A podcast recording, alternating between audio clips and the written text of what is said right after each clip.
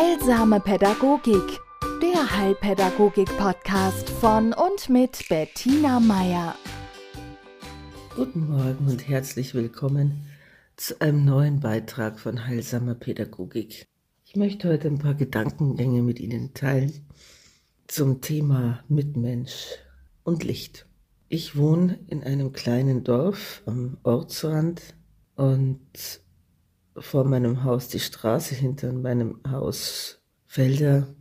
Und wenn ich in meinem Wohnzimmer sitze und aus dem großen Fenster sehe, dann schweift mein Blick wirklich über Wiesen, Felder, über die nächste Straße hin zu den nächsten Bauernhöfen.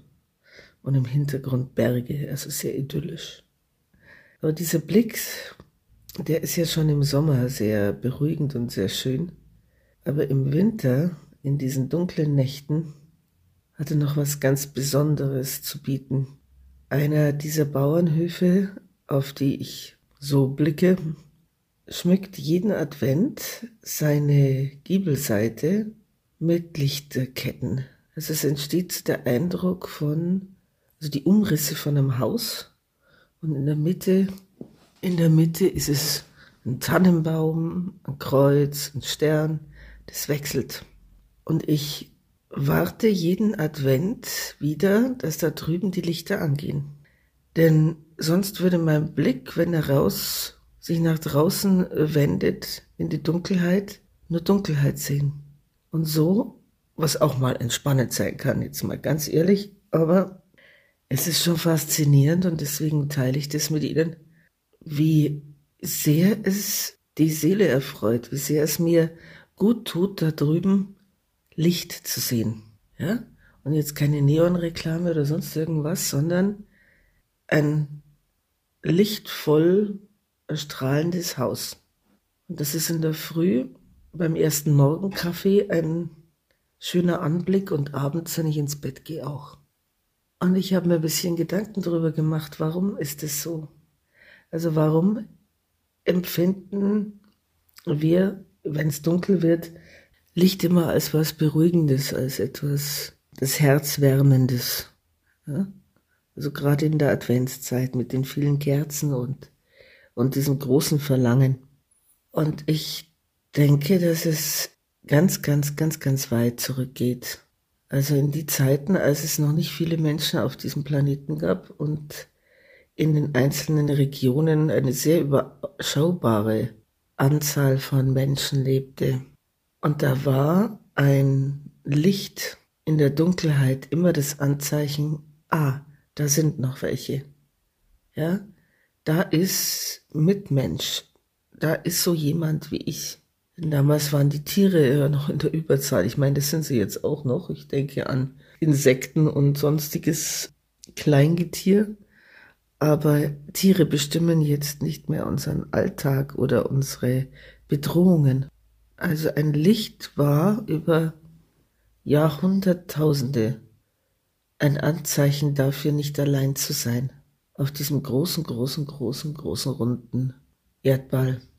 Und auch, es gibt hier bei uns so Erzählungen, Erinnerungen von den letzten großen Seuchen, Pest, Cholera, frag mich nicht. Aber gerade über die letzte Pest, die ja auch in Bayern sehr gewütet hat, gibt es Erzählungen, dass einzelne Ortschaften menschenleer waren. Ja, dass während, hier wütete ja während dem Dreißigjährigen Krieg dieses sogenannte schwarze Tod und da war in einem Nachbarsort, so geht die Erzählung, hatte sich, weil gleichzeitig auch noch marodierende Banden unterwegs waren, äh, der Sohn vom Bauern im Brot Häusel versteckt, ja. Also diese großen Brotbacköfen waren ja kleine Häuser außerhalb des Hofs. Und da hatte der sich versteckt, bis er das Gefühl hatte, er kann wieder raus. Und er stand dann da oben auf diesem kleinen Berg, Gusshübel heißt er, und rief mit, mit aller Kraft, die er noch hatte, rief, was er da gerufen hat, ob Hilfe oder Hallo oder hört mich jemand, keine Ahnung. Aber er rief einfach, um noch zu hören, ob überhaupt noch jemand lebt da oben. Und in einem Bauernhof, so Luftlinie 300 Meter, da hat ihm dann eine Stimme geantwortet. Da war dann jemand. Und sie waren am Schluss in diesem Dorf, das jetzt so diese übliche Dorfgröße von, was weiß ich, 2000 Menschen hat. Da waren sie zu 15. Ja?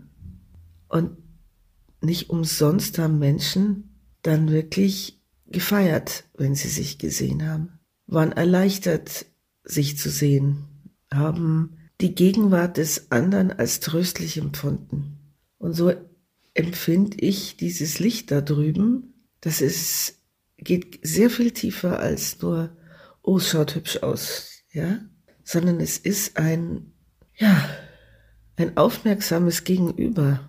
Denn dieser Mensch da drüben, dieser Bauer, diese Familien, ich kenne die Leute nicht, ne? Aber ich werde mal rübergehen und mich bedanken.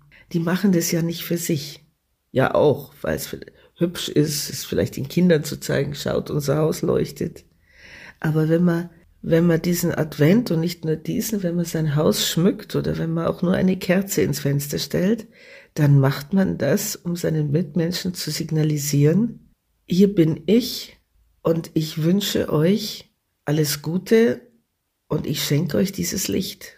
Und wir wissen, seit wir in lockeren Familienverbänden die Wälder durchstreift haben oder die Tundra oder uns äh, in Höhlen häuslich eingerichtet haben, wir wissen, dass Licht ein Hoffnungszeichen ist für jeden, der allein ist und auf der Suche nach menschlicher Gesellschaft, nach Schutz, nach Ansprache, nach Wärme und Aufgenommensein.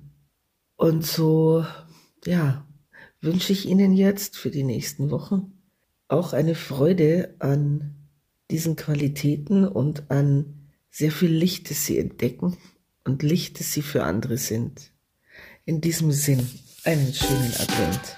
Heilsame Pädagogik der Heilpädagogik-Podcast von und mit Bettina Meier.